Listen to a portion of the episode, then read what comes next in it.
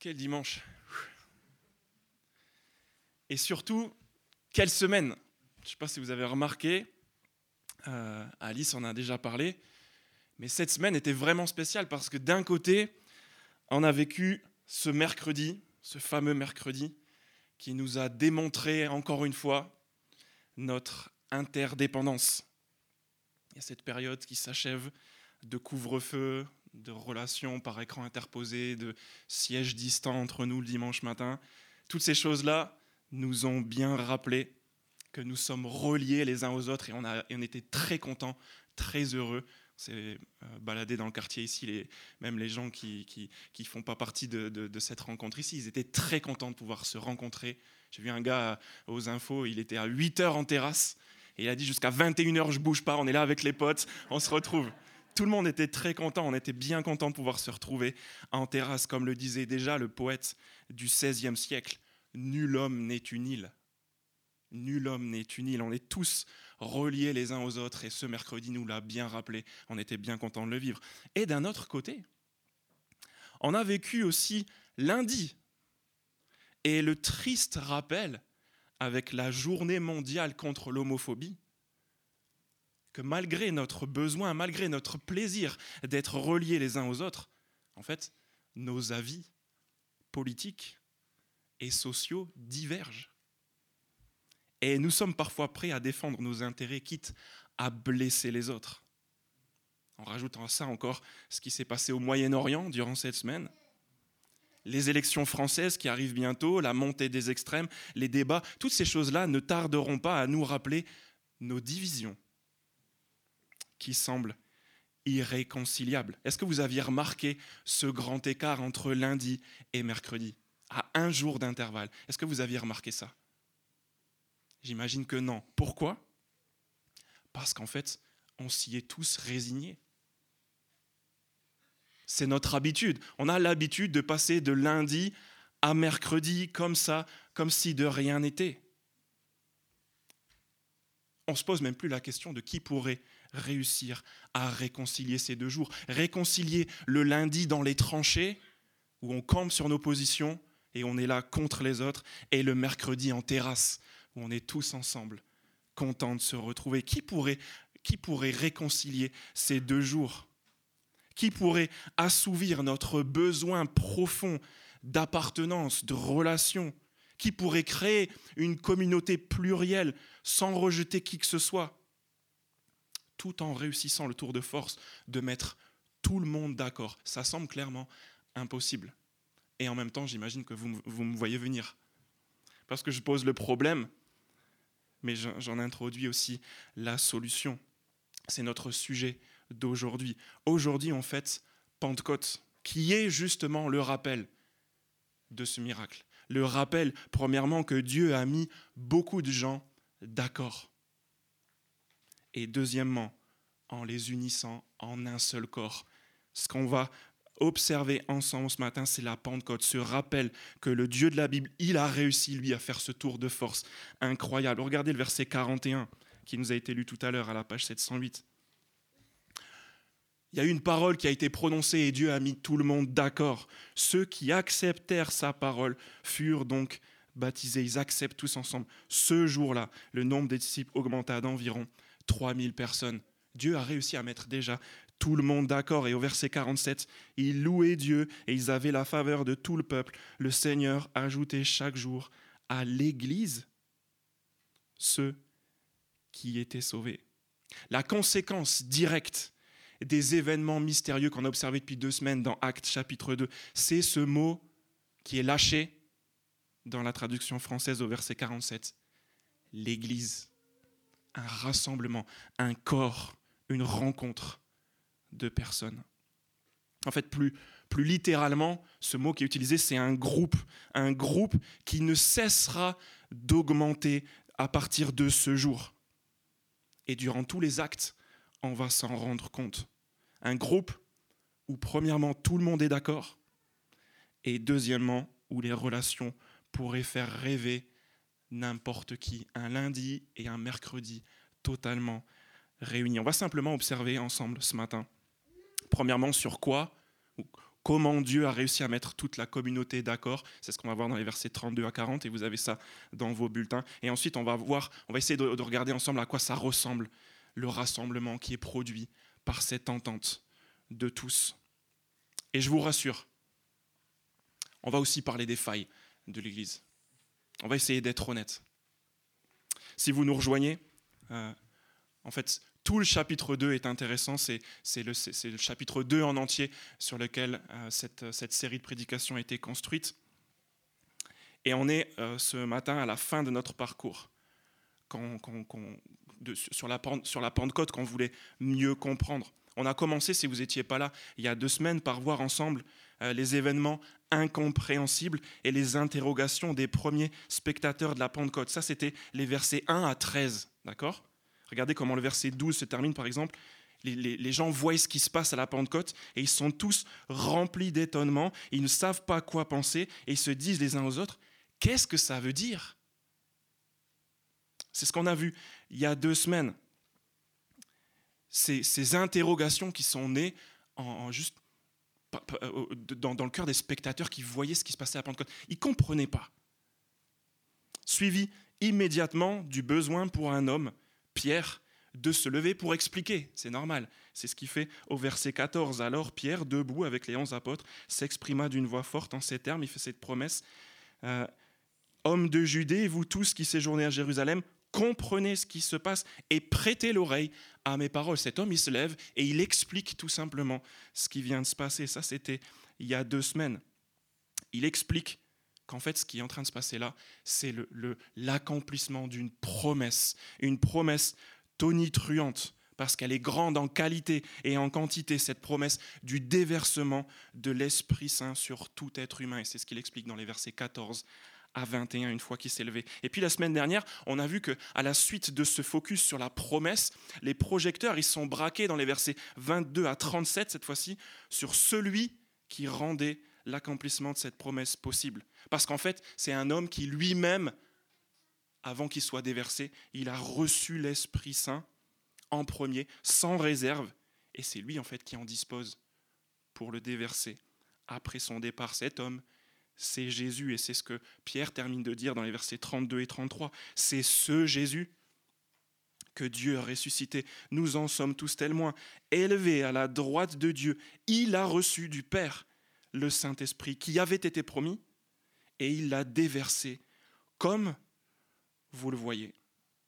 Et donc on en arrive à la fin de ce discours et on voit les premières conséquences ce matin de la Pentecôte. Qu'est-ce qui a radicalement changé le jour de la Pentecôte? Qu'est-ce que raconte en fait le livre des actes? Avec ce qu'on a vu les deux dernières semaines, on voit que le livre des actes, ce n'est pas la naissance, l'existence subite de l'Esprit Saint. On a vu il y a deux semaines que l'Esprit Saint, le Saint-Esprit, il est Dieu et il était bien actif, bien avant la Pentecôte. Ce n'est pas le passage du jour où il n'y a pas l'Esprit jusqu'au jour où il y a l'Esprit. Mais alors qu'est-ce qui change? Il n'y a pas de changement non plus dans l'activité de l'Esprit, parce que la semaine passée, on a vu qu'il disait qu'il allait continuer de témoigner de Jésus. Son activité ne change pas. Est-ce que ce serait notre rapport à l'Esprit Saint qui changerait? Il serait peut-être plus proche de nous, on serait plus intime avec lui. En fait, si on pense ça, on pourrait se tromper parce qu'on peut lire Ésaïe chapitre 63 où, l'auteur il parle du fait d'attrister de, l'esprit. On pense que c'est une spécificité de, la nouvelle alliance, de, l'après-Pentecôte, mais en fait pas du tout. Et Jésus, quand il s'adresse à Nicodème dans Jean chapitre 3, il fait la même chose, il dit à Nicodème, mais tu sais pas ça toi? Tu sais pas qu'il faut naître de nouveau? En fait, c'est ni le salut, ni la présence de l'Esprit dans, les croyants qui est nouveau à la Pentecôte. Mais alors, qu'est-ce qui est nouveau? Il y a peut-être bien un changement de qualité. On a comparé l'Esprit Saint à, à une lampe. On voit les choses plus claires, peut-être. Ça, c'est sûr. Mais objectivement, qu'est-ce qui change à la Pentecôte? Regardez le verset 41. Encore une fois, ceux qui acceptèrent sa parole furent donc baptisés. Et ce jour-là, qu'est-ce qui change ce jour-là? Le nombre de disciples augmenta. Voilà ce qui change à la Pentecôte, un nombre qui augmente. Et en fait, c'est ce qui va se passer dans le livre des actes. Le livre des actes, c'est l'histoire du nombre qui augmente. Chapitre 4, verset 4 sur la page de droite, regardez. Cependant, beaucoup de, beaucoup de ceux qui avaient entendu la parole crurent, ce qui porta le nombre, encore une fois, des hommes à 5000. On passe du chapitre 2 au chapitre 4, de 3000 à 5000. Et ça continue. Chapitre 5, verset 14, si vous tournez la page, vous avez encore le même refrain. 5, 14, page 710, le nombre de ceux qui croyaient au Seigneur, hommes et femmes, augmentait de plus en plus. Chapitre 6, qu'est-ce qui se passe encore? À cette époque-là, alors que le nombre des disciples augmentait. En fait, je ne vais pas vous faire tout le livre des actes, mais c'est ça en fait. Le changement de la Pentecôte, c'est un nombre qui augmente. Et si on en revient à Acte 2, qu'est-ce qui explique l'augmentation, l'explosion en un seul jour de ce nombre? Qu'est-ce qui explique cette ascension fulgurante? Eh bien, c'est premièrement ce sur quoi tous ces gens s'entendent. C'est les mots qui ont été prononcés par Pierre. Qu'est-ce que Pierre il a fait? On a dit, il, a, il a beaucoup parlé de Jésus. Dans les versets 22 à 24, il a beaucoup parlé de Jésus et il s'est arrêté sur un truc qu'il avait besoin de défendre dans les versets 25 à 31. Il a parlé de la résurrection. Donc il a parlé de Jésus, il a braqué les, les, les, spots sur lui, il a défendu le fait qu'il a été ressuscité. Pourquoi? Pour terminer par ces mots dans les versets 32 à 36. Et on va lire spécialement la fin du discours, verset 36, où il leur dit que toute la communauté d'Israël sache donc avec certitude, ça c'est sa conclusion, que Dieu a fait Seigneur et Messie ce Jésus que vous avez crucifié c'est ce moment déterminant, c'est l'élément déclencheur de la Pentecôte, le moment où Pierre dit, Dieu a fait Jésus Seigneur. Et c'est ça qui met tout le monde d'accord. Tout le monde est d'accord sur cette conclusion. Jésus est Seigneur. Voilà sur quoi ils sont tous d'accord. Et c'est ça, en fait, qui engage tout le reste. Regardez comment ça continue au verset 37 c'est ça, c'est lui, c'est Jésus le Seigneur qui touche les cœurs. Vous vous souvenez qu'on s'était posé la question, comment est-ce qu'on peut vivre cette expérience? Verset 37, après avoir entendu ce discours, ils eurent le cœur vivement touché. Qu'est-ce qui touche vivement les cœurs? Cette annonce que Jésus, c'est le Seigneur. Qu'est-ce qui fait bouger les choses? Regardez la suite du verset 37. Frères, que ferons-nous? C'est cette annonce que Jésus est Seigneur. C'est lui qui change aussi l'attitude auto-centré qui est responsable en fait des désunions. Pourquoi on ne s'entend pas les uns avec les autres? Pourquoi je ne m'entends pas avec les autres? Parce qu'ils ne sont pas d'accord avec moi en fait. C'est pour ça que j'arrive pas à m'entendre avec eux. Mais là, tout le monde est d'accord parce que tout le monde souscrit à cette information capitale. Jésus est Seigneur. C'est pas mon avis, c'est pas moi, c'est pas mes infos, c'est pas mon hobby, c'est pas c'est pas mes origines qui sont importantes. C'est Jésus qui est le Seigneur. Et c'est pour ça qu'au verset 38, Pierre leur annonce cette bonne nouvelle. Changez d'attitude. Laissez vos seigneurs. Prenez juste Jésus comme Seigneur. Ça règle tout. On est tous d'accord. C'est lui, en fait, ce Jésus, qui unit tout le monde en son nom. C'est pour ça que Pierre leur propose, toujours au verset 38, d'être baptisés en son nom. C'est lui, en fait, Jésus, le Seigneur qui met tout le monde d'accord et qui peut rassembler les, les éloignés et un très grand nombre. Regardez la promesse du verset 39. La promesse, elle est pour vous. Pas juste pour les gens que vous venez de voir recevoir l'Esprit Saint. Elle est pour vous aussi. Elle est même pour vos enfants. Et pour tous ceux qui sont au loin, même les étrangers, en aussi grand nombre que le Seigneur, notre Dieu, les appellera. En fait, c'est lui, Jésus le Seigneur, qui rassemble toutes ces personnes, les enfants, les spectateurs, les éloignés. C'est lui aussi qui explique ce qui s'est passé. Sais, ce truc super bizarre, chapitre 2, verset 8, où tout le monde a commencé à parler dans des, dans des langues étrangères. On comprend mieux ce qui est en train de se passer en fait. Qu'est-ce qui s'est passé au chapitre 2, verset 8 Quand les gens entendaient chacun parler dans sa langue maternelle, les Parthes, les Mèdes, les Élamites, les habitants de la Mésopotamie, de la Judée, les habitants de la Mésopotamie, de la Judée, je l'ai déjà dit, de la Cappadoce, du Pont, de l'Asie, de la Phrygie, de la Pamphylie, de l'Égypte, de territoire de la Libye voisine de Cyrène, et résidents venus de Rome, les Juifs de naissance ou par conversion, les Crétois et les Arabes. Nous les entendons parler dans notre langue des merveilles de Dieu. C'est Jésus en fait qui a fait ça. Il a mis tout le monde d'accord. Ils sont tous en train de dire, chacun dans leur coin, les merveilles de Dieu. Et c'est Dieu qui a réussi à faire ce tour de force. Regardez le chapitre 4, verset 32, encore une, une conclusion ce que Dieu a réussi à faire. La foule de ceux qui avaient cru n'était qu'un cœur et qu'une âme. Imaginez. Tout le monde d'accord Dieu a réussi à le faire. Ça marche. Ces gens-là qui venaient de partout, ils ont laissé leur origine, ils ont laissé leurs préoccupations être détrônés par Jésus, tous ensemble, d'un même cœur et d'une même âme. L'Église, c'est cette réalité qui explose ce jour-là, comme jamais, à cet instant. Et vous voyez où ça explose? Chapitre 2, verset 5, à Jérusalem, en plein Moyen-Orient, avec des Juifs et des Arabes. Et tout le monde est d'accord. Tout le monde est d'accord. L'Église, c'est cette réalité, réalité incroyable d'un nombre de personnes de tous bords qui placent volontairement Jésus au premier rang avant toute autre chose. C'est cette réalité de la Seigneurie de Jésus qui est capable de réconcilier les hommes. C'est cette réalité de la Seigneurie de Jésus à sa tête qui tue tous les conflits et qui met tout le monde d'accord, même à l'extérieur de l'Église. Au verset 47, pardon, on verra que les gens de l'extérieur de l'Église, même eux, ils étaient d'accord. Ils, avaient la faveur de tout le peuple, dit le texte. Même à l'extérieur. Si on n'est pas d'accord avec le message, on m'en dit, je vois que ça marche. C'est vrai. Et vous savez ce qui est incroyable? Il y, a un poète qui a dit Les gens, c'est dangereux. C'est eux, c'est par eux, pardon, que les idées arrivent. Les gens, c'est dangereux, c'est par eux que les idées arrivent. En fait, plus on est de personnes, normalement, plus ça crée de problèmes.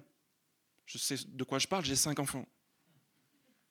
Plus on est de personnes, plus ça crée de problèmes normalement. Mais qu'est-ce qui se passe ici? Le nombre augmente, mais tout le monde est d'accord. Jésus c'est le Seigneur. Jésus, c'est le Seigneur. Et ça, c'est un miracle. Maintenant que ça s'est fait, tout le monde d'accord. On a envie de voir ce que ça peut, ce que ça peut produire. C'est quoi le visage de cette réalité C'est quoi le visage de l'Église? Si Dieu peut mettre tout le monde d'accord, comment est-ce qu'il organise les relations entre les gens? Admettons que Dieu ait réussi à mettre tout le monde d'accord admettons que Dieu soit capable d'assouvir notre désir d'être en plein accord les uns avec les autres. Comment est-ce qu'il va faire pour qu'on soit tous assis ensemble en terrasse? En fait, c'est même pas un visage qu'on va observer maintenant, c'est plutôt un corps. Et ça, c'est une image qui est reprise constamment dans le Nouveau Testament pour parler de cette réalité qui, qui explose à la Pentecôte. En fait, tellement ça fonctionne bien, tellement la diversité est respectée, qu'on peut utiliser cette image, un corps. Donc on a vu que tout le monde est d'accord, et maintenant on va voir tous ceux qui font partie du corps. Je suis assez fier de ça.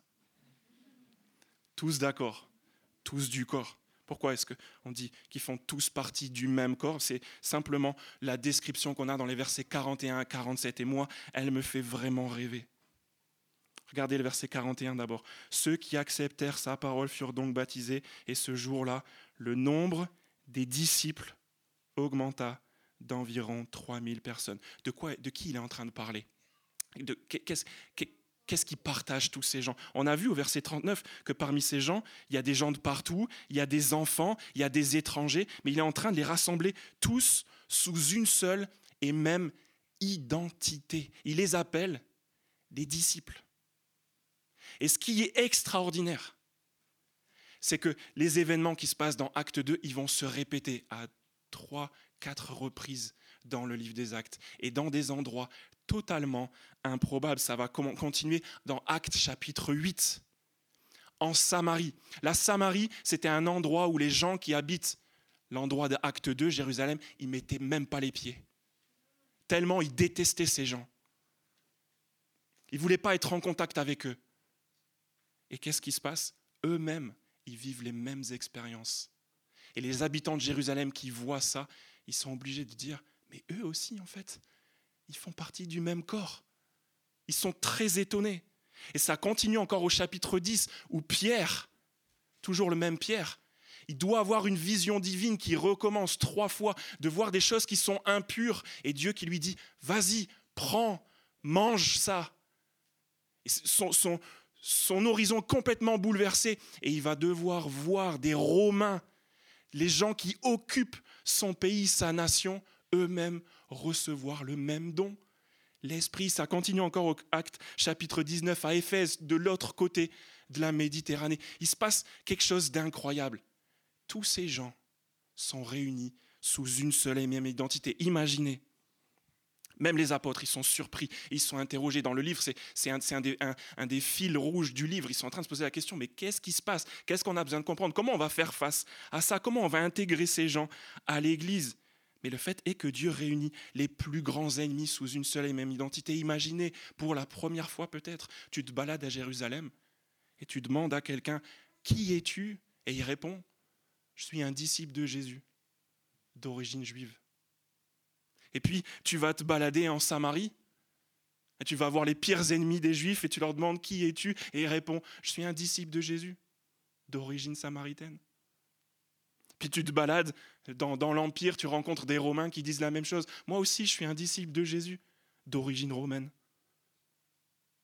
Et tu pars très loin et tu rencontres encore d'autres disciples de Jésus juste qui font partie d'un endroit lointain. Il n'y a pas de racisme, il n'y a pas d'antisémitisme, il n'y a pas de classe, pas de favoritisme. Une seule et même identité. Ils sont tous disciples de Jésus. Une même identité. Verset 41. Qu'est-ce que ça occasionne? Verset 42 quelque chose qui peut nous faire rêver aussi. Il persévérait dans l'enseignement des apôtres, dans la communion fraternelle, dans la fraction du pain et dans les prières. Peut-être que ces, ces, actions cultuelles, elles nous font pas rêver, mais regardez les, les, les, les premiers mots du verset 42. Il persévérait. C'est ce qu'on retrouve verset 46. Chaque jour, avec persévérance, et se retrouver d'un commun accord au temple, ils rompaient le pain dans les maisons, ils prenaient leur nourriture avec joie et simplicité de cœur. Qu'est-ce qui ressort de ces deux versets? Le point commun, c'est ça, c'est la persévérance. Et les mots qui sont réutilisés tout le temps, en commun, ensemble, en persévérant. Ce corps-là, non seulement il a la même identité, il n'y a plus de différence, mais en plus il a une même destinée. Et du coup, il prend cette destinée à cœur et il y a une entraide incroyable. Il y a une solidarité quotidienne, hors norme. Personne n'est rejeté. On se désintéresse de personne. Il y a un souci qui règne réellement des autres. Et du fait que chacun puisse continuer la course, que chacun puisse persévérer. Pas juste pas dix minutes avec toi pour euh, histoire, de discuter un peu, mais j'ai le souci qu'on continue ensemble. Si tu vas pas bien, dans cette communauté, tu as toujours quelqu'un pour marcher avec toi. Et inversement, quand tu vas bien, tu te dis pas, oh super, je vais me prendre des congés. Mais en fait, tu as le souci des autres tout de suite qui vient dans ton cœur. C'est un truc qu'on n'a jamais connu. Une même identité, une même destinée. Et en fait, très pratiquement, ils ont aussi les mêmes besoins. Regardez les versets 44 et 45. On va parler d'argent. Ça, ça divise normalement. Mais regardez bien, 44. Tous avaient, tous ceux qui croyaient étaient ensemble, encore une fois. Ils avaient tout en commun. Ils vendaient leurs propriétés et leurs biens. Ils en partageaient le produit entre tous en fonction des besoins. Et c'est ça qui est incroyable. C'est encore mieux que tous les schémas économiques qu'on pourrait projeter. C'est un tout nouveau modèle économique, en fait, où tout est, rapporté, tout est réparti justement selon les besoins. C'est tout bonnement impossible à mettre en pratique. Mais c'est ce qu'on est en train d'observer. Une générosité de bon cœur parce que les gens sont tous d'accord sur le fait que c'est Jésus qui est Seigneur en fait. C'est pas mon compte en banque. Imaginez, pas de profiteur, pas de cupidité, pas de flambeur, juste une vie simple, où chacun est content de ce qu'il a et il est très généreux envers les autres, où chacun est assuré qu'on entendra ses besoins et où chacun est attentif aussi aux besoins des autres. Une même identité, une même destinée, des mêmes besoins, et en plein milieu de tout ça, au verset 43, une force surnaturelle, un même soutien. Regardez le verset 43. La crainte s'emparait de chacun et il se faisait beaucoup de prodiges et de signes miraculeux par l'intermédiaire des apôtres. Non seulement ces gens-là, à ce jour-là, ils partagent la même identité, ils ont le même souci, la même destinée, ils ont les mêmes besoins, mais ils, sont en train d'être soutenus par un Dieu puissant et ils ont le respect public de tous ceux qui regardent ça, qui est dû au fait que même les œuvres miraculeuses de Jésus, de son vivant, elles continuent par la main des apôtres. En fait, tout le monde voit ça et personne remet en doute ce qui est en train de se passer. Au contraire, ça inspire la crainte. Qu'est-ce qui se passe? Qu'est-ce que c'est que ce truc? Imaginez les gens qui font partie de ce corps, l'assurance qu'ils ont. Il n'y a personne qui doit douter que ce qu'ils sont en train de faire, c'est bien et c'est vrai. Il n'y a personne qui doit douter que Jésus est Seigneur. Ils le voient. Ils voient des prodiges et des miracles. Tout le monde est soutenu. Une même identité même destinée, les mêmes besoins, le même soutien. Ça n'a rien à voir avec l'Église qu'on connaît. ça ne ressemble pas du tout à l'Église qu'on connaît. C'est possible qu'en fait ça nous rende sceptiques. On entend toutes ces histoires, on dit ouais mais là c'est loin, là il y a un problème. Et je dois l'avouer, même en tant que pasteur, et je dois l'avouer même en tant que pasteur de cette église qui est vraiment géniale, l'église, c'est pas toujours, c'est même pas souvent celle qui est décrite ici. L'Église, elle est divisée. L'Église, elle ne partage pas, elle n'inspire pas le respect. Il semble même parfois que Dieu l'ait abandonné. Et du coup, est-ce que ça voudrait dire que Luc, qui a écrit le texte qu'on a lu ce matin, il a exagéré? Pourquoi il y a un tel décalage entre le portrait qu'on vient de faire et la réalité? Pourquoi il y a un tel décalage entre les origines et aujourd'hui? Est-ce que je suis en train de vous vendre un truc qui n'existe plus?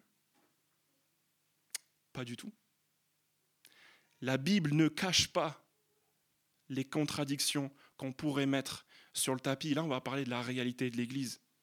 Ce corps qui fait rêver dans ces versets 41-47 et qui grandit en nombre, même s'il a la même identité, va y avoir des grandes controverses qui vont naître à l'intérieur de ce corps. Et il n'y a pas besoin de tourner beaucoup de pages pour les trouver. Chapitre 6, regardez.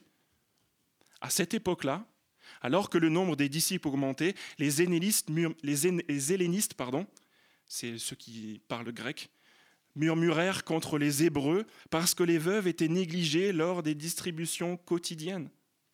Même s'ils ont la même identité, il y a encore des petits problèmes de racisme. J'ai cité tout à l'heure chapitre 10 avec Pierre qui n'était pas prêt à rencontrer Corneille, le Romain.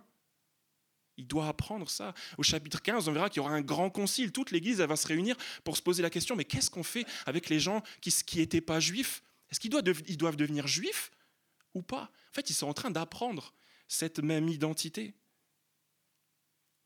J'ai dit tout à l'heure qu'ils avaient les mêmes besoins, une même destinée, mais en fait, dès le chapitre 5, il y a un couple au milieu de tous ceux qui sont en train de donner tout ce qu'ils ont, ben, ils mentent un peu et puis ils en gardent un peu de côté. Ils essayent de s'enrichir sur le dos des autres. C'est la même Église, c'est la même origine. Chapitre 8, il y a même Simon qui veut acheter le pouvoir des apôtres. Il y a toujours ces histoires d'argent.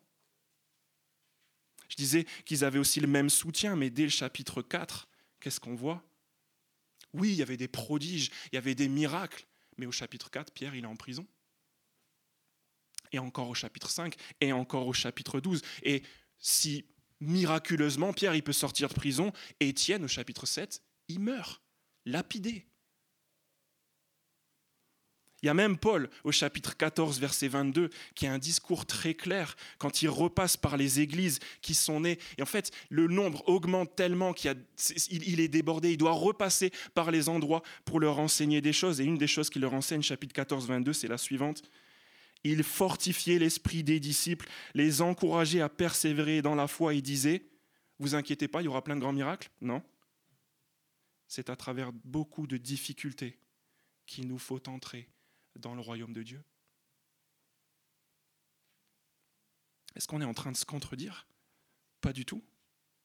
Mais la Bible ne cache pas ces contradictions, bien au contraire. En fait, on n'a pas besoin d'être sceptique. On peut voir ce que l'Esprit produit et on peut voir aussi comment il le produit. En fait, ce corps qui grandit en nombre, ce nombre grand de personnes sur qui Dieu déverse son Esprit à Pentecôte dans Actes chapitre 2, il a aussi besoin d'apprendre à grandir en esprit, Jonathan disait tout à l'heure, de, pousser des racines. Il a besoin d'apprendre à vivre ensemble pour continuer à avoir une même identité, les mêmes besoins, la même destinée, le même soutien. Ils ont besoin d'avoir un seul et même désir. Et quel est ce désir? Ce désir, c'est celui qui sera constamment rappelé dans les lettres que les apôtres vont écrire aux églises, parce qu'ils ont besoin de le rappeler. Éphésiens chapitre 5, Galates chapitre 5, Romains chapitre 8. Tantôt ils vont leur dire, marchez par l'Esprit, tantôt n'éteignez pas l'Esprit, tantôt soyez remplis de l'Esprit. Ce même désir, c'est celui d'être rempli de l'Esprit. C'est ça qui va faire grandir l'Église en esprit, pas simplement en nombre. Alors peut-être vous êtes en train de vous dire, je ne comprends pas bien. Normalement, la Pentecôte, c'est l'esprit qui est déversé, d'accord? Donc nous, on est comme des coupes, l'esprit est déversé, on est rempli à ras-bord, on ne peut pas aller plus loin. Pourquoi est-ce qu'on aurait besoin de plus d'esprit encore? Et comment ça pourrait rentrer? Ça va juste déborder. En fait, il faudrait se voir, voir l'Église plutôt comme un ballon de baudruche. Vous avez déjà fait des, batailles d'eau? C'est ça l'idée. Quand tu mets de l'eau dans un ballon, bah, le ballon, il grandit. Et tu peux en mettre de plus en plus. C'est cette idée que les apôtres utilisent pour dire soyez remplis. L'esprit était déversé, mais soyez remplis encore. Donc, les manquements objectifs de l'Église, pour pas aller plus loin là-dessus, n'annulent pas ce que l'Esprit fait à la Pentecôte. C'est juste nous, chrétiens, qui sommes encouragés à marcher et à nous laisser remplir, Paul dit une fois, à semer pour l'Esprit. Si l'Église n'est pas ce corps modèle des versets 41 47. C'est qu'en fait, nous, personnellement, on a encore besoin de l'Esprit. Mais le fait est qu'à la Pentecôte, Dieu a mis tout le monde d'accord et il les a tous intégrés en un seul corps. Et c'est ça la bonne nouvelle de la, Pentecôte. C'est sur, sur cette réalité que je vous souhaite une bonne fête de la Pentecôte, cette réconciliation de notre lundi conflictuel et de notre mercredi festif. La Pentecôte, c'est un nombre de personnes de tous bords qui grandit constamment en étant tous d'accord sur le fait que Jésus est Seigneur. Et on en voit les conséquences. Parce qu'en fait, tous ces gens-là, ils sont rapprochés les uns des autres, tellement qu'ils forment plus qu'un seul corps sous la tête, dans laquelle ils n'ont plus qu'à apprendre à vivre, en fait.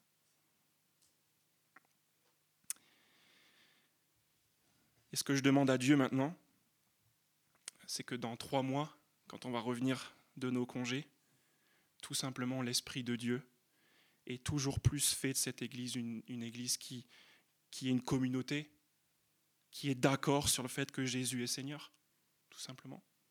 Parce que c'est ça qui va produire ce rassemblement, qui va faire envie aux, aux Toulousains. Je prie que c'est cette terrasse-là, l'église Les Deux Rives, à laquelle tous les Toulousains viennent profiter du déversement rafraîchissant de l'Esprit. Je vous fais une déclaration d'amour, les deux rives. Je vous aime. Et c'est pas juste parce qu'on est proches les uns des autres, qu'on habite les uns à côté des autres ou qu'on passe du temps ensemble. C'est parce que ce corps, le corps de Christ, si on a envie de le vivre, c'est magnifique. Et c'est pour ça qu'on dit gloire à Dieu. On prie ensemble?